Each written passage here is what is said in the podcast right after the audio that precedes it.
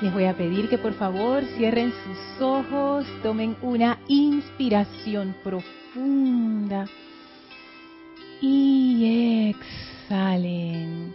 Inhalen profundamente y exhalen soltando toda tensión. Inhalen profundamente una vez más y exhalen soltando, relajando el vehículo físico, sintiendo cómo la energía de la presencia de Dios fluye a través de ustedes, llenando su cuerpo, llenando su ser, llenando su mente, rebosante, con una luz blanca cristalina. Visualicen cómo son llenados a plenitud su cuerpo físico, etérico, mental y emocional con esta gran luz blanca purificadora maravillosa visualicen y sientan como esa luz cristalina se lleva de todos ustedes, va arrancando suavemente de ustedes toda discordia y la va transmutando en luz. Y esos vehículos están ahora brillantes y ustedes están livianos y alegres y la presencia de Dios en su corazón se expande de una manera extraordinaria a través de sus cuerpos físicos, a través de sus mentes, sentimientos, pensamientos, a través de todo su ser y mundo y asuntos, esa gran presencia de Dios se expande de manera maravillosa, llenándolo todo con su gran amor, con su gran paz y con su gran júbilo sentimos la presencia del amado Maestro Ascendido Serapis Bey envolviéndonos en su presencia luminosa y le enviamos nuestro amor y gratitud por la gran oportunidad que tenemos de estar aquí en la enseñanza, de estar en un sendero espiritual que nos conduce a la victoria, de tener esta oportunidad de vida para manifestar lo que hay en nuestro corazón. Y sentimos del Maestro esa gratitud de vuelta por estar aquí con Él, haciendo viva su visión y la visión de toda la gran hueste ascendida de un planeta mejor, más lleno de luz. El Maestro abre su corazón y la puerta a su hogar y nos invita a pasar al templo de la ascensión en Luxor, en los planos internos. Avancen a través de ese portal, caminen por los bellos jardines de este retiro, suban las escalinatas, atraviesen el primer, segundo, tercer, cuarto templo. Estamos en ese elevador que es el cuarto templo, ese ascensor de pura luz blanca. Y cuando las puertas corredizas se abren, estamos frente a las grandes puertas del quinto templo. Empújenlas suavemente, abran esas puertas y entren al templo circular con el brasero en medio en donde flamea la llama y a nuestro encuentro viene el amado Maestro Ascendido Hilarión sonriente, dándonos la bienvenida en este año, llenándonos con su conciencia de amor, con su conciencia de verdad, con su conciencia de pureza. Sentimos la plena descarga de su fe y confianza en Dios, de su gran discernimiento y sabiduría, de su inmenso y poderoso amor, y permitimos que esa energía nos llene por completo, abundantemente a plenitud y nos hacemos uno con la conciencia del Maestro, simplemente abriéndonos a su radiación, de manera que esta enseñanza se convierta en palabra viva, en aplicación práctica, en ese cambio que necesitamos para orientarnos definitivamente a la presencia yo soy en este estado de conciencia, alegres y agradecidos con el Maestro, vamos a permanecer mientras dura la clase. Tomen ahora una inspiración profunda. Exhalen y abran sus ojos. Bienvenidos sean todos a este su espacio, Maestros de la Energía y Vibración. Bienvenida Maritza. Gracias Gaby por el servicio amoroso en cabina, chat y cámara. Gracias a todos ustedes conectados a través de Serapis Bay Radio o Serapis Bay Televisión. La magna presencia yo soy en mí reconoce, saluda y bendice a la victoriosa presencia yo soy en todos y cada uno de ustedes. Gracias, gracias a mis bellas hermanas que me acompañan, gracias a mis bellas hermanas que están aquí a través de la internet y a los bellos hermanos también, por favor. A todos, muy feliz año. Espero que hayan tenido unas fabulosas fiestas hermosas de fin de año. nosotros acá en el grupo tuvimos los ocho días de oración, que es ese evento que comienza el 25 de diciembre y termina el primero de enero, en donde dedicamos a un día a cada miembro del tribunal kármico y el último día es un ceremonial muy especial llamado ceremonial del cáliz dorado. Todos los años es una experiencia maravillosa. Este año, por supuesto, no fue la excepción.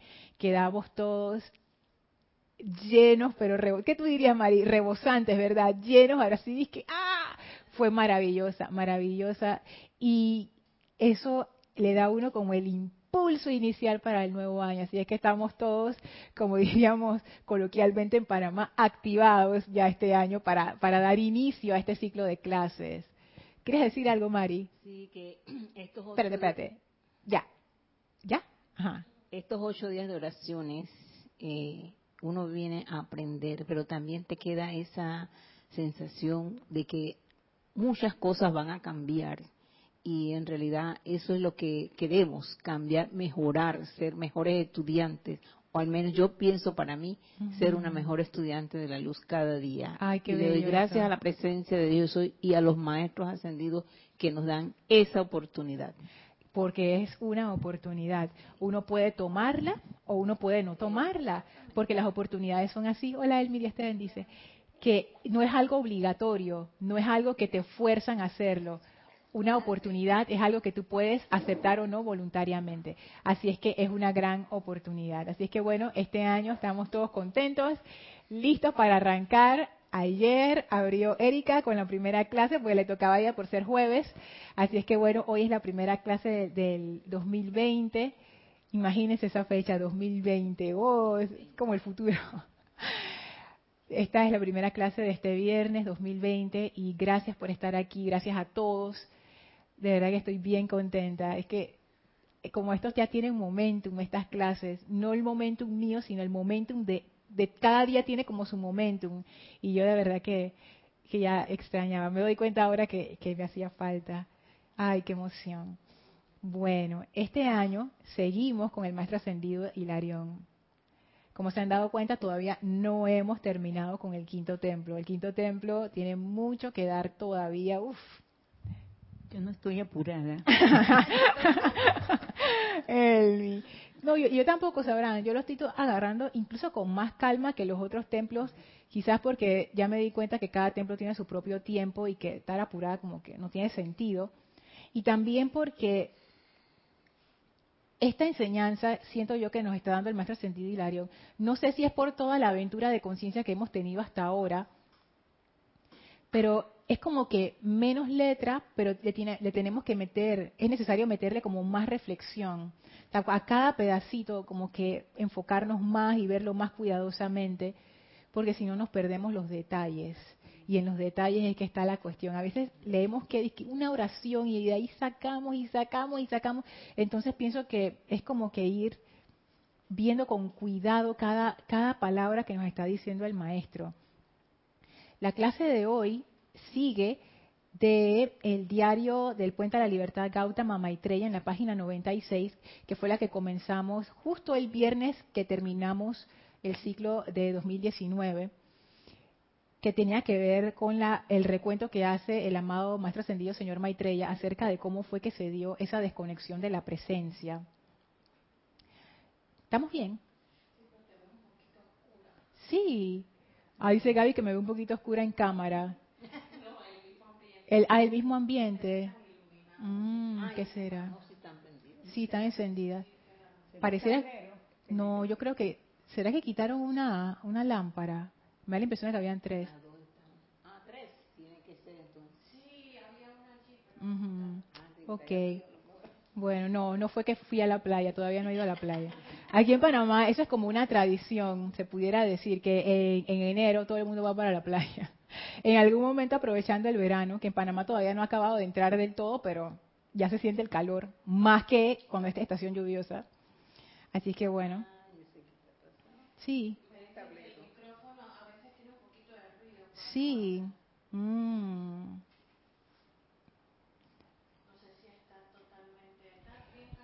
Sí, está bien cargado. Bueno, si el ruido, ¿tú, tú escuchas el ruido?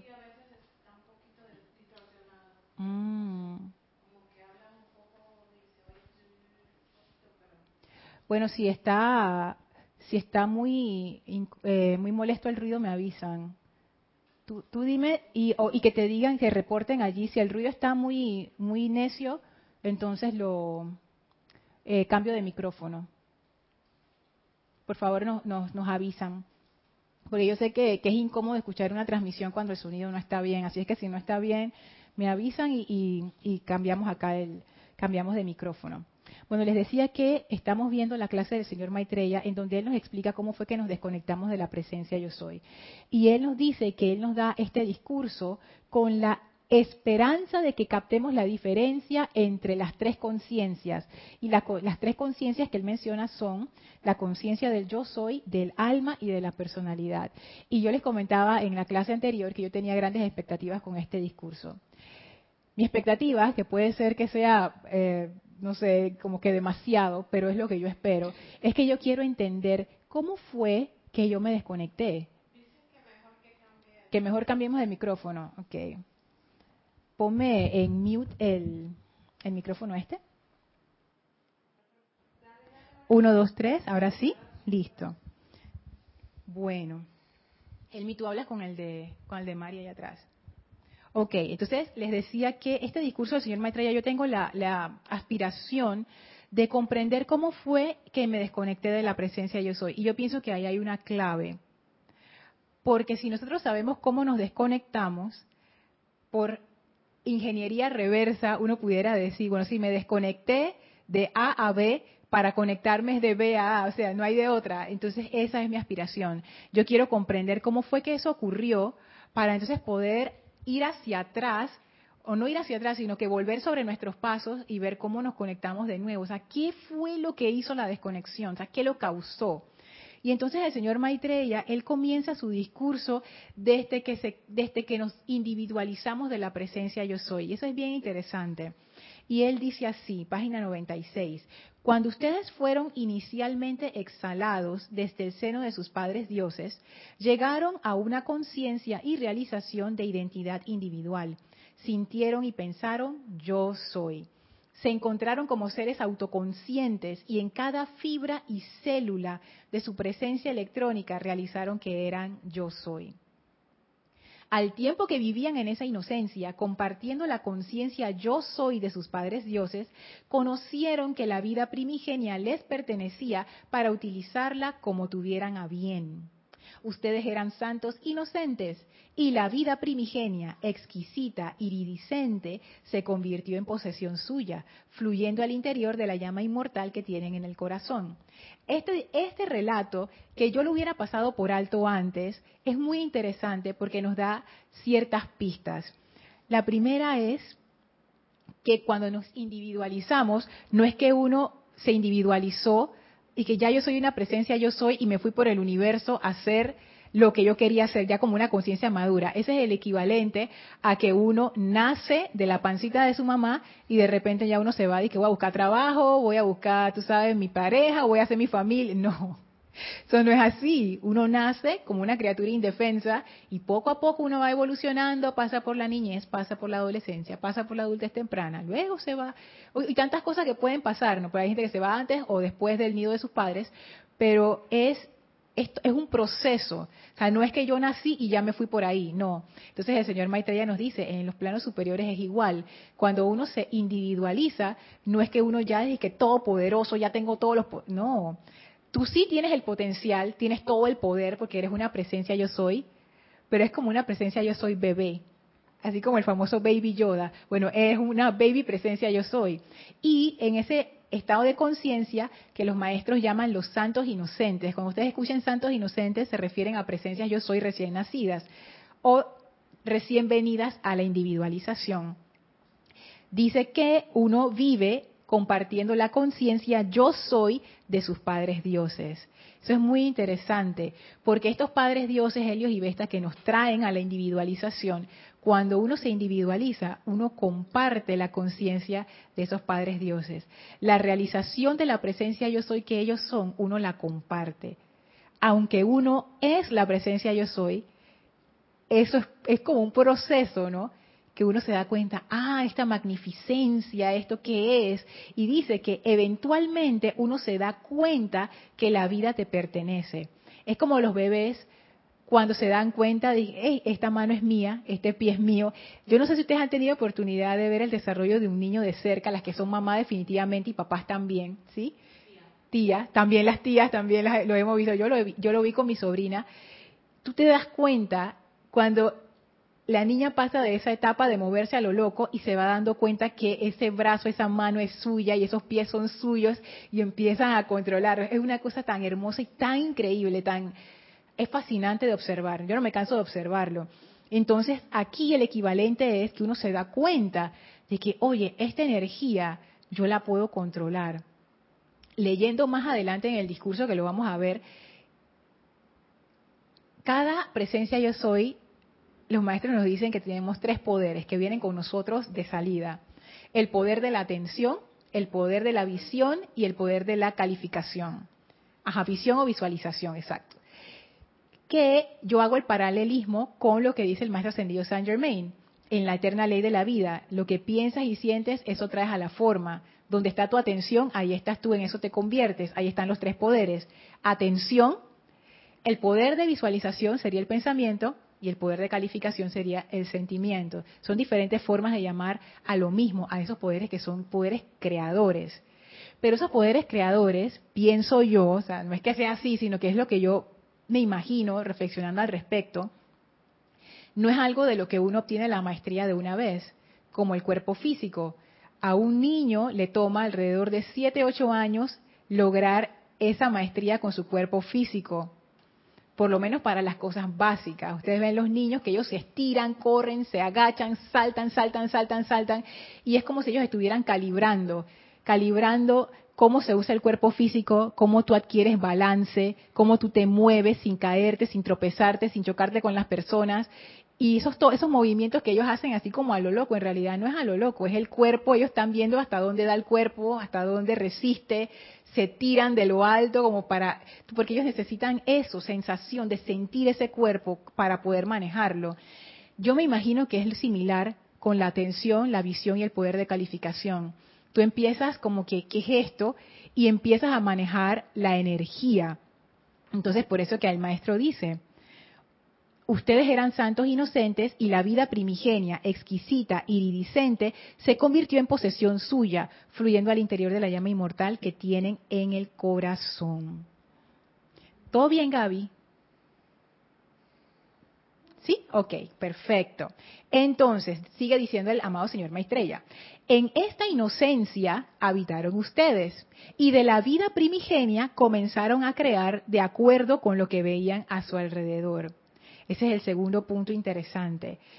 Cómo uno empieza a ejercitarse como un ser creador, tú reproduces lo que está a tu alrededor.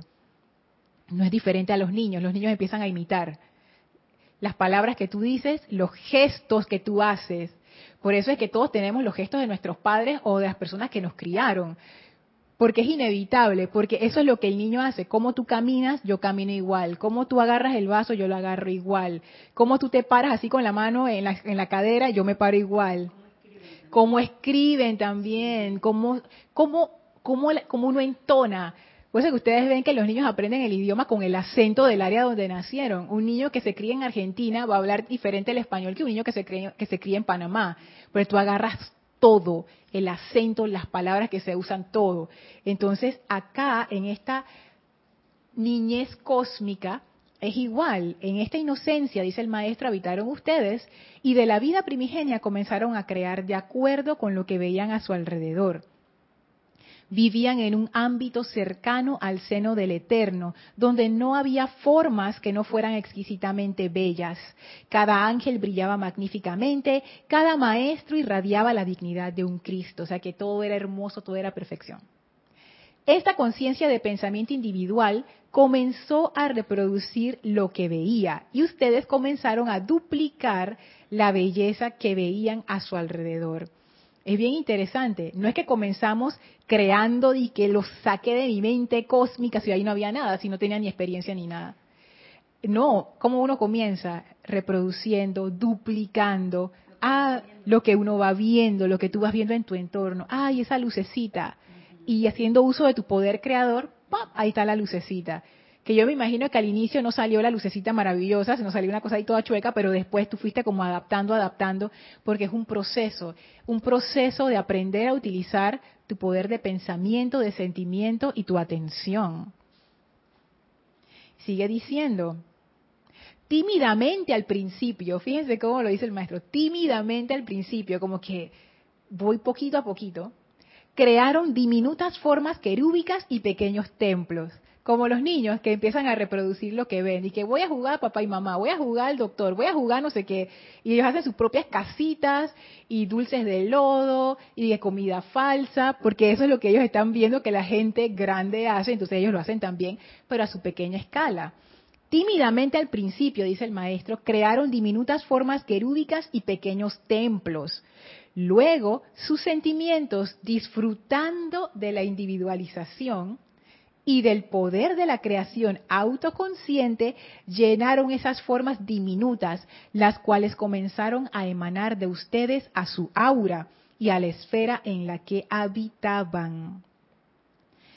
Miren qué interesante cómo el maestro describe el proceso de creación aquí. Aquí en este momento no teníamos ni vehículo físico, ni etérico, ni emocional, ni mental, ni mental superior. Nada más teníamos lo que se llama el cuerpo electrónico, que es el, el primer vehículo que crean los padres dioses. Y nuestro cuerpo causal todavía estaba vacío, porque no había experimentación. Lorna, ¿eso puede referirse a las dos primeras edades doradas que existieron antes de la caída del hombre? Eso es antes, pero antes, pero antes de nada de eso.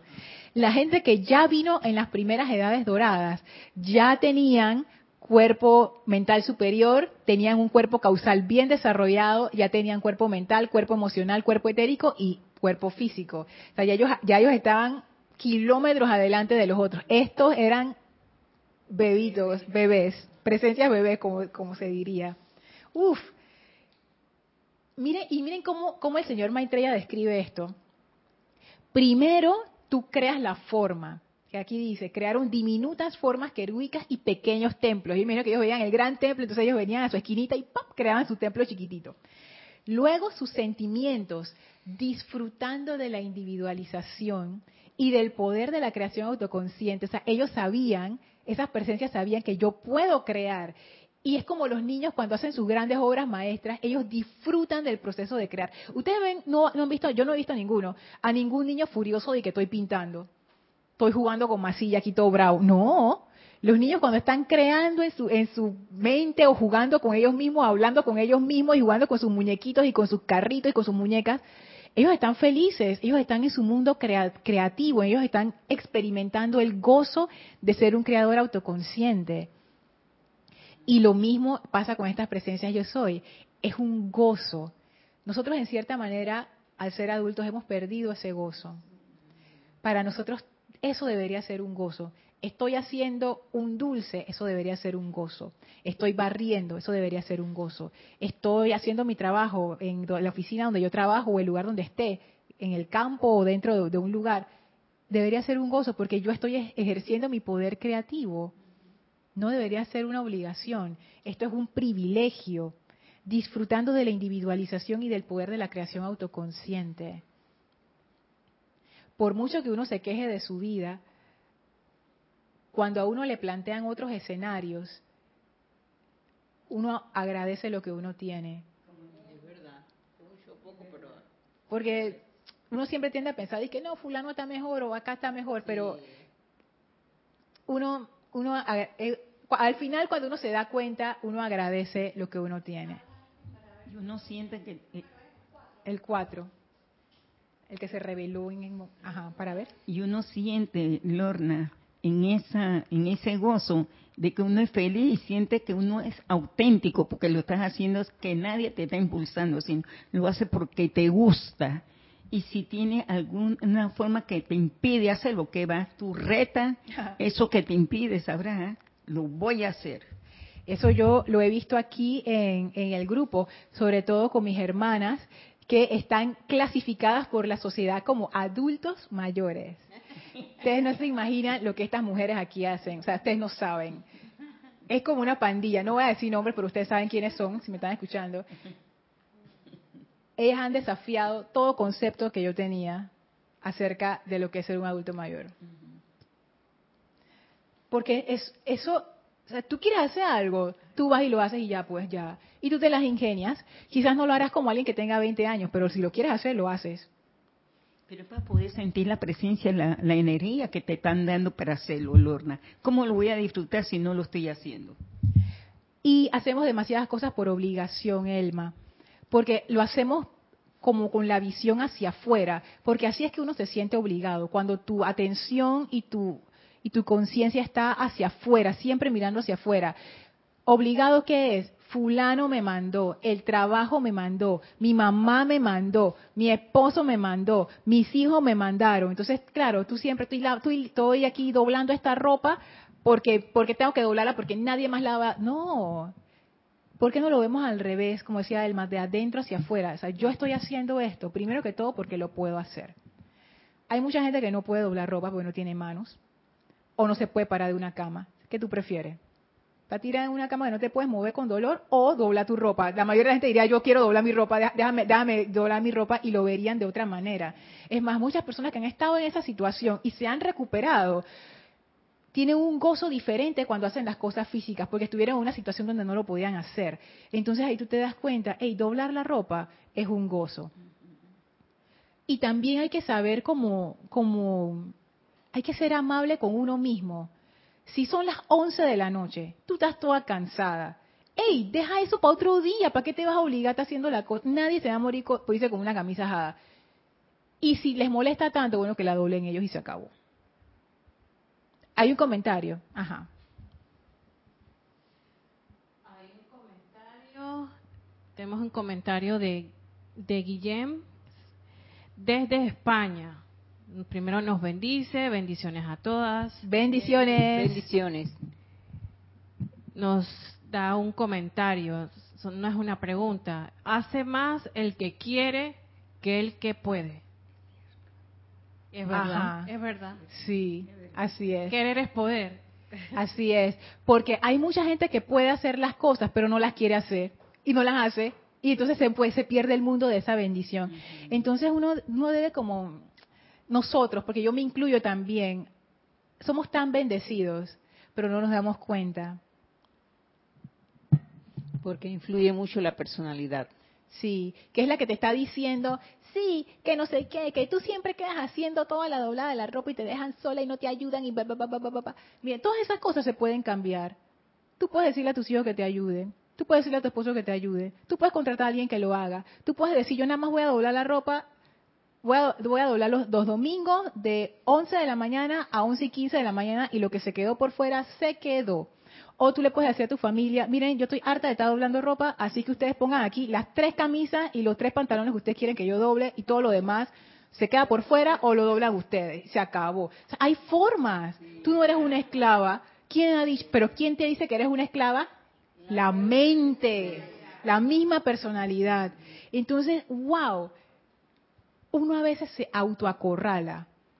Se dice uno mismo cosas que no son verdad y quedas tú atrapada en un estado de conciencia que nadie te metió ahí y encima uno culpando a las demás personas. Entonces es como que uno tiene que pensar muy bien a quién uno está escuchando. La personalidad no te va a ayudar, nunca te ayuda. Por eso los maestros dicen, escucha la queda voz interior, esa sí te va a ayudar, te va a sacar de, de, los atolladeros. Entonces el amado señor Maitreya dice, primero creas las formas diminutas, luego le das con los sentimientos y tú llenas esas formas diminutas. Entonces dice que eso emana de nosotros, de nuestro centro creativo, a nuestra aura y de nuestra aura a la esfera donde habitamos. Entonces ese es como el proceso de precipitación. Yo lo creo dentro de mi conciencia y lo precipito hacia afuera. Entonces, claro, afuera se manifiesta entonces lo que yo pensé y sentía adentro, ¡pap! ahí está manifiesto afuera. Wow. Entonces dice, experimentaron, dice el señor Maitreya, el júbilo de la creación individual, escogiendo a través del libre albedrío lo que ustedes habrían de diseñar. Y aquí hay un punto bien interesante, que es el punto que quería traer hoy acerca de nuestras creaciones. Porque yo quiero ir tomando este discurso y no solo examinar la parte que nos cuenta el señor Maitreya acerca de lo que fue nuestro nacimiento, sino cómo podemos utilizar esta parte del relato en nuestra vida práctica ahora. Este relato a mí me habla mucho acerca de, de nuestras creaciones en ese momento esa presencia yo soy estaba creando desde su corazón. Estaba recreando, reproduciendo, duplicando lo que a esa presencia le llamaba la atención. Pudo haber visto de repente 15 templos, pero uno de esos le llamó la atención. Ese fue el que escogió.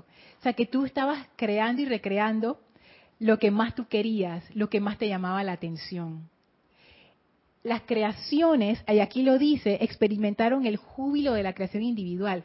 Nuestras creaciones se convirtieron en, en como en felicidad, o sea, eran, eran nuestra razón de felicidad.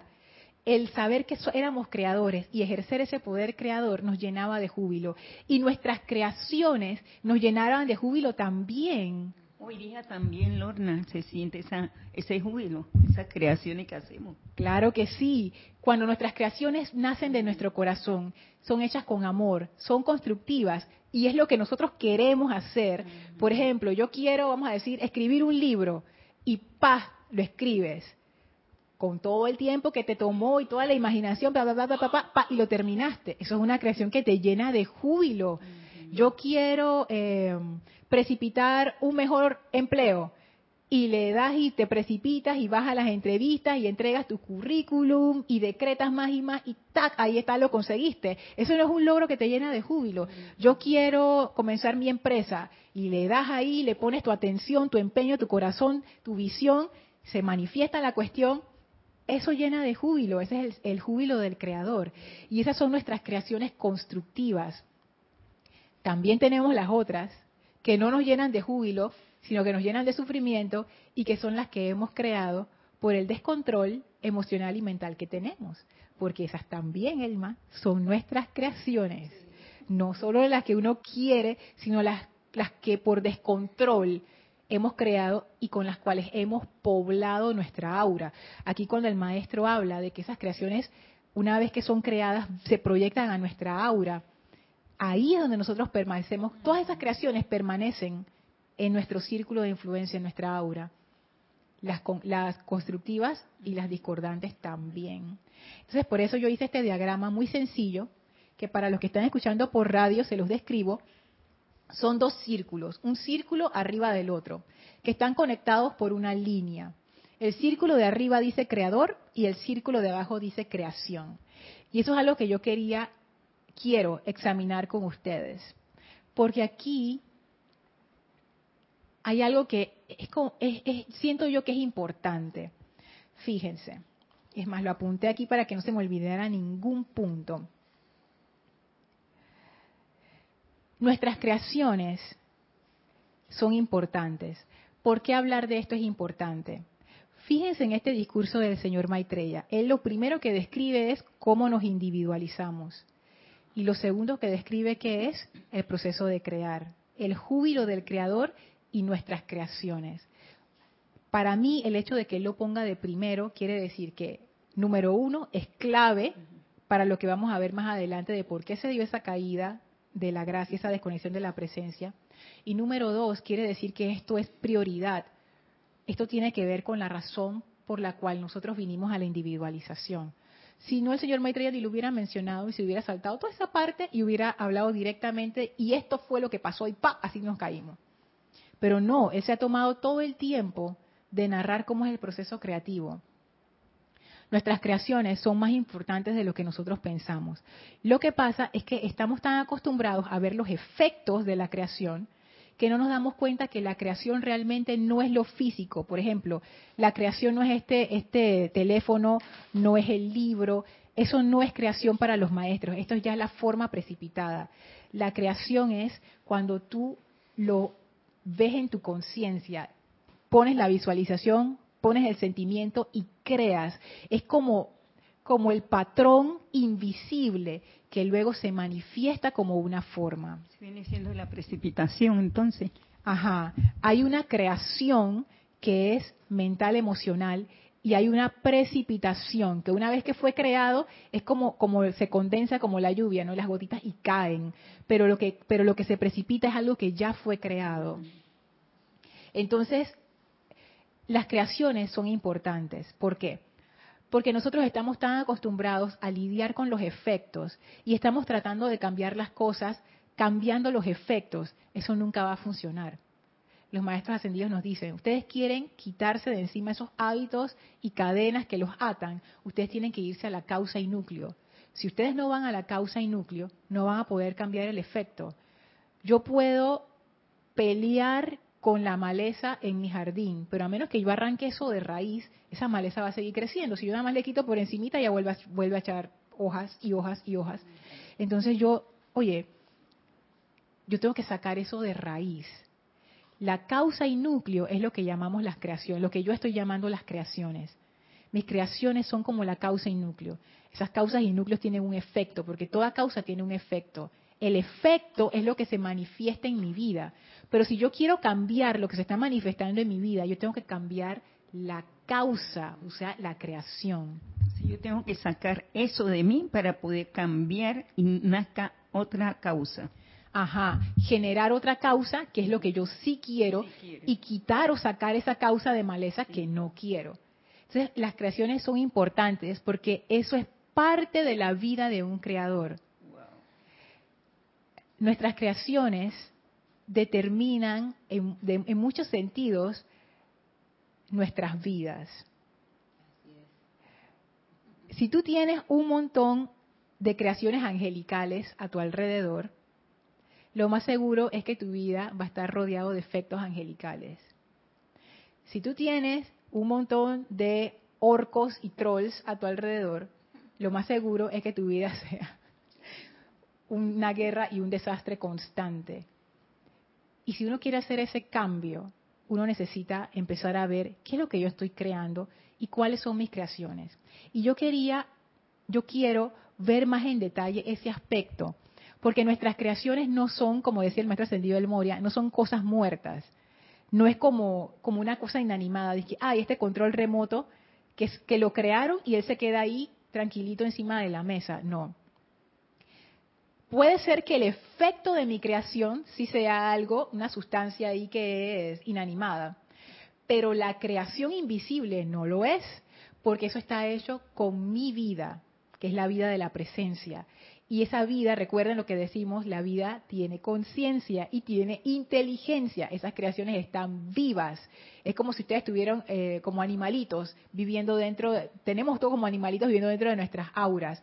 Esas son nuestras creaciones, nuestras, entre comillas, mascotas, que están con nosotros de encarnación en encarnación. Y están siendo alimentadas por nuestra energía, por eso es que están vivas. Entonces, fíjense, primero que todo, esas creaciones tienen un propósito. Nosotros creamos por un propósito. No es que creamos a lo loco, nosotros creamos por un propósito. Por ejemplo, podríamos crear un resentimiento contra alguien, pero eso tiene un propósito. Y el propósito es que me la hiciste, te odio, quiero que te vayan mal y que te hagan daño. Llama a Violeta con eso. Pero tú creas un resentimiento o un sentimiento de maldad o una forma, sentimiento de maldad con esa idea. Siempre y cuando que uno mismo se dé cuenta que tiene ese sentimiento hacia otra persona. Entonces ahí es donde yo digo que pienso yo que utilizando la llama violeta para que sea eh, transmutado en uno esa situación hacia esa otra persona. No, claro, exacto, utilizar la llama violeta. Sí, porque realmente de la otra manera yo creo que no es decir nada más decirle a la persona, ay, perdóname por lo que hice, no, porque digo, realmente eso va a quedar todavía en el ambiente. Claro, y es que, mira, Mari, si esa, si, es, si esa creación todavía está allá adentro, porque uno tiene creaciones de odio, esas creaciones de odio, el problema con el resentimiento es que tú les das más comida a esa que a las otras, porque siempre estás pensando, el tipo que me la hizo, el tipo que me la hizo, el tipo que me la hizo, eso va creciendo. Y esa creación se va convirtiendo en un monstruo. Y después eso empieza a traer energía de su misma especie a tu vida y uno ni se da cuenta de eso. Por eso es que el resentimiento mata. Y la gente lo dice y muchas religiones lo dicen, pero uno como que no cae en cuenta por qué. Y es porque uno está alimentando una creación con el único fin de odiar. Y eso trae esa Y energía. no solamente se trata de un odio hacia una persona, puede ser un objeto, puede ser un lugar. Puede ser a una raza, a una etnia, sí. a un país, Ajá. a una causa, a un movimiento, hay tantas cosas. Sí, sí. Entonces, ojo con esas cosas. Nuestras creaciones van a determinar, porque cuando esa creación se hace suficientemente fuerte, empieza a colorear el resto de tu aura, porque ya vive ahí, tú le estás dando tu energía. Las- Nuestras creaciones sí son importantes y todas son creadas con un propósito. Hay creaciones que se crean con un propósito constructivo, hay otras que se crean con un propósito discordante. Pero todas se crean con- por una razón, o sea, todas las creaciones están ahí por una razón. Lo otro que es una característica de las creaciones es que son libres. Y saben también yo qué estoy pensando, a qué me refiero, dice Elma. Voy a poner dos ejemplos paralelos.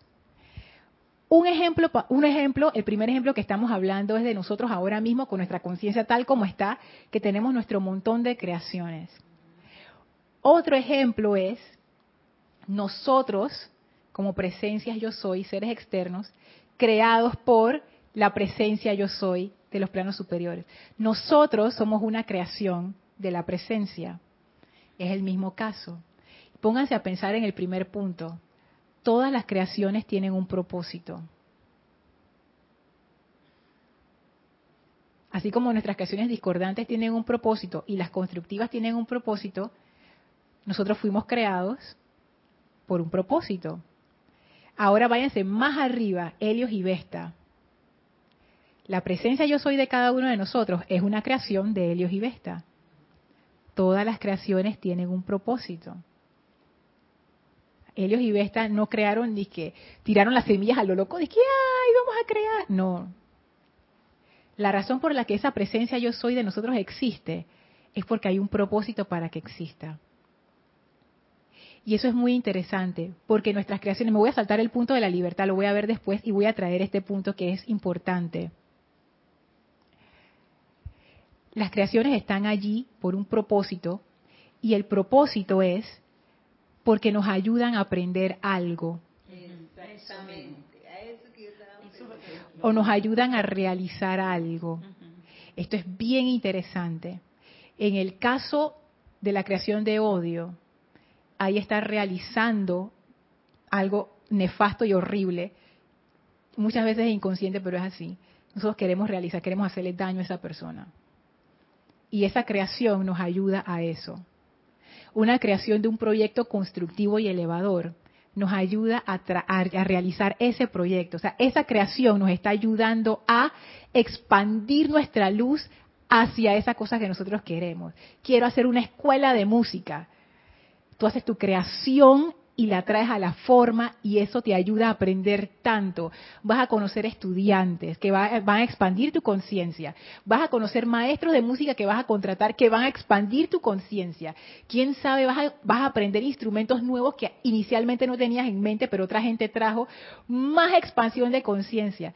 A través de nuestras creaciones, nosotros conocemos nuestro mundo y expandimos nuestra conciencia. Ahora pónganse a pensarlo desde el punto de vista de Helios y Vesta. ¿Por qué crearnos a nosotros como una presencia yo soy? Porque hay algo que Helios y Vesta solamente puede aprender o hacer a través de esa presencia que ellos crearon. Si no, no lo hubieran creado. Todas las creaciones tienen un propósito.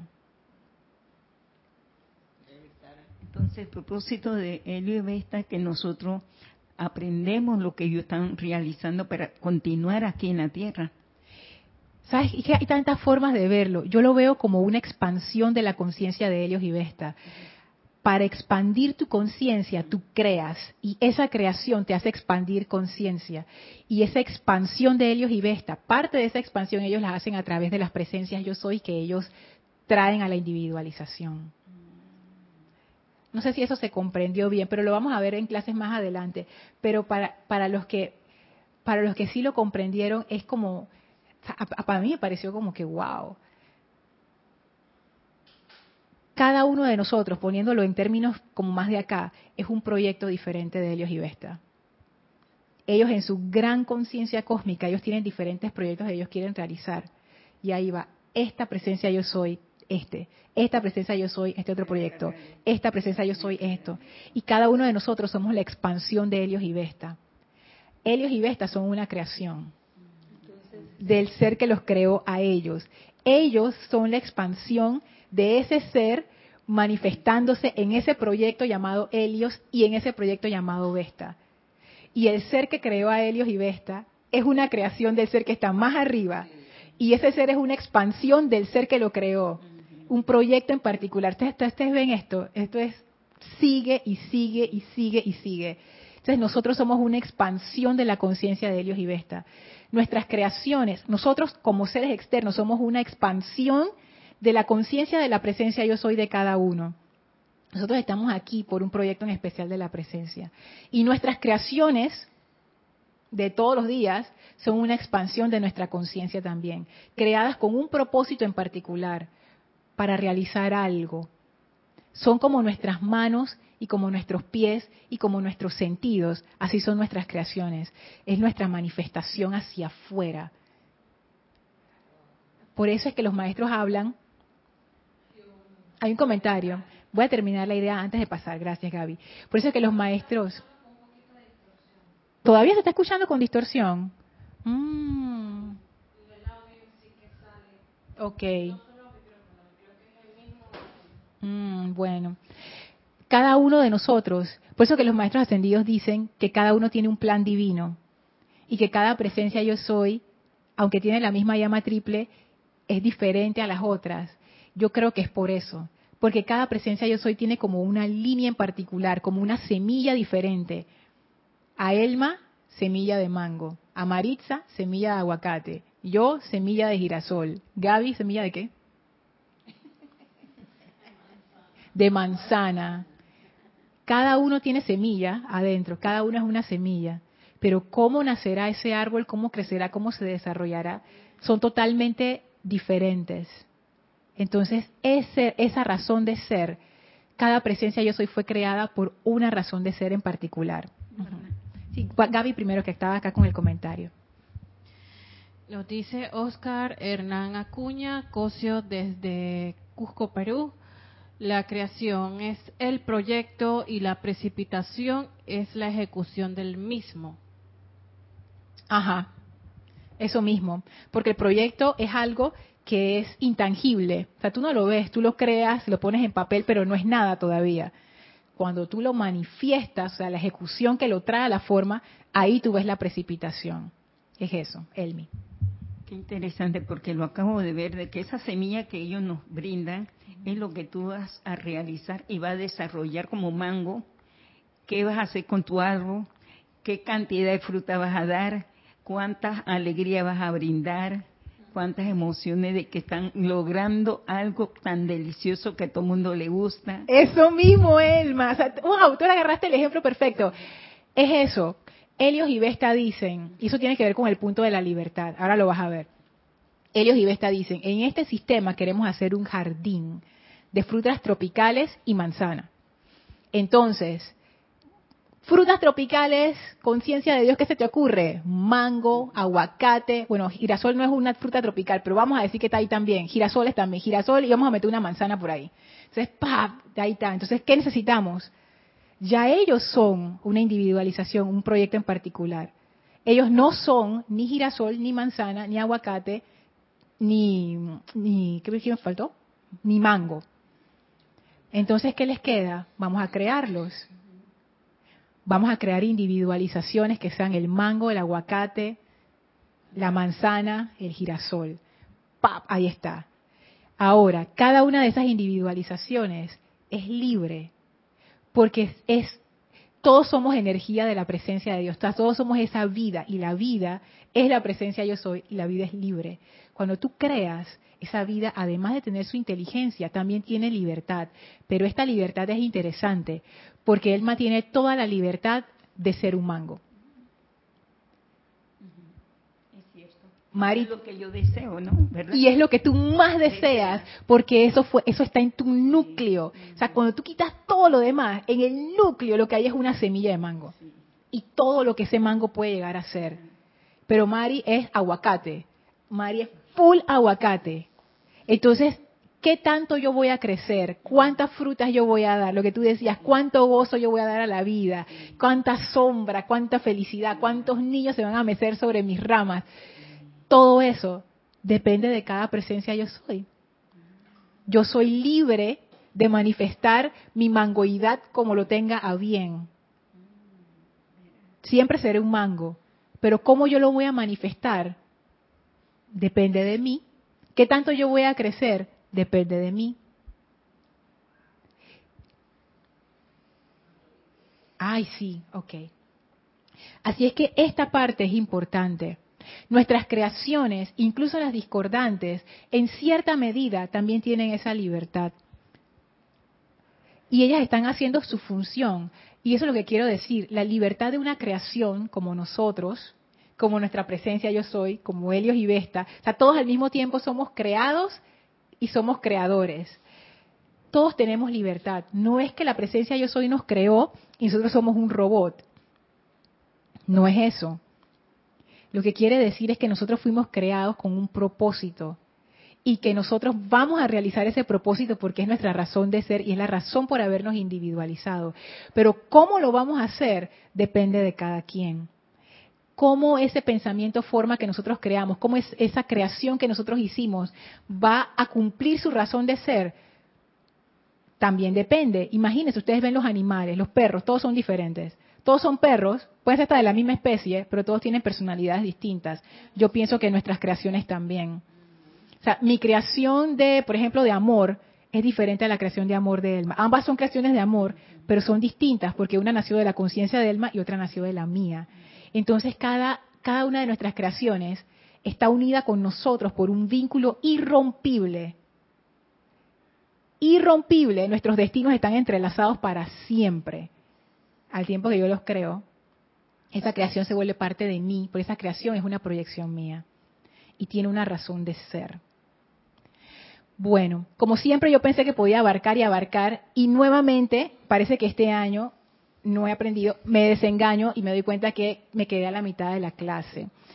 Sí, así es que bueno, vamos a dejarlo hasta aquí y en la próxima clase hacemos un repaso por si hubo algo que no se comprendió bien y, ve, y, le damos una vuelta al tema y seguimos con lo que falta. Pero es importante porque esto nos hace más conscientes de lo que nosotros estamos haciendo con nuestra vida y eso es bien importante porque nuestra razón de ser es ser un ser creador para realizar esa semilla que trajimos dentro. Así que bueno, vamos a darle las gracias al maestro antes de cerrar la clase. Por favor, cierren sus ojos, visualicen al amado maestro ascendido Hilarión frente a ustedes y envíenle su amor y gratitud por esta enseñanza. Y con gran reverencia y amor nos despedimos del Maestro y ahora nos retiramos del quinto templo, del cuarto templo, del tercer templo, segundo templo, primer templo, descendemos las escalinatas, atravesamos el jardín y regresamos al sitio donde nos encontramos físicamente, vertiendo a nuestro alrededor esa magna energía de amor y de verdad para beneficio de toda vida. Tomen ahora una inspiración profunda. Exhalen y abran sus ojos. Muchísimas gracias por habernos acompañado en esta primera clase de Maestros de Energía y Vibración del año 2020. Gracias a mis bellas hermanas que me acompañaron aquí. Gracias Gaby por el servicio amoroso en cabina, chat y cámara y a todos ustedes por sus comentarios y por simplemente por estar y escuchar esta clase. Muchísimas gracias. Yo soy Lorna Sánchez. Esto fue Maestros de la Energía y Vibración y deseo para todos ustedes un súper, súper maravilloso año 2020. Mil bendiciones.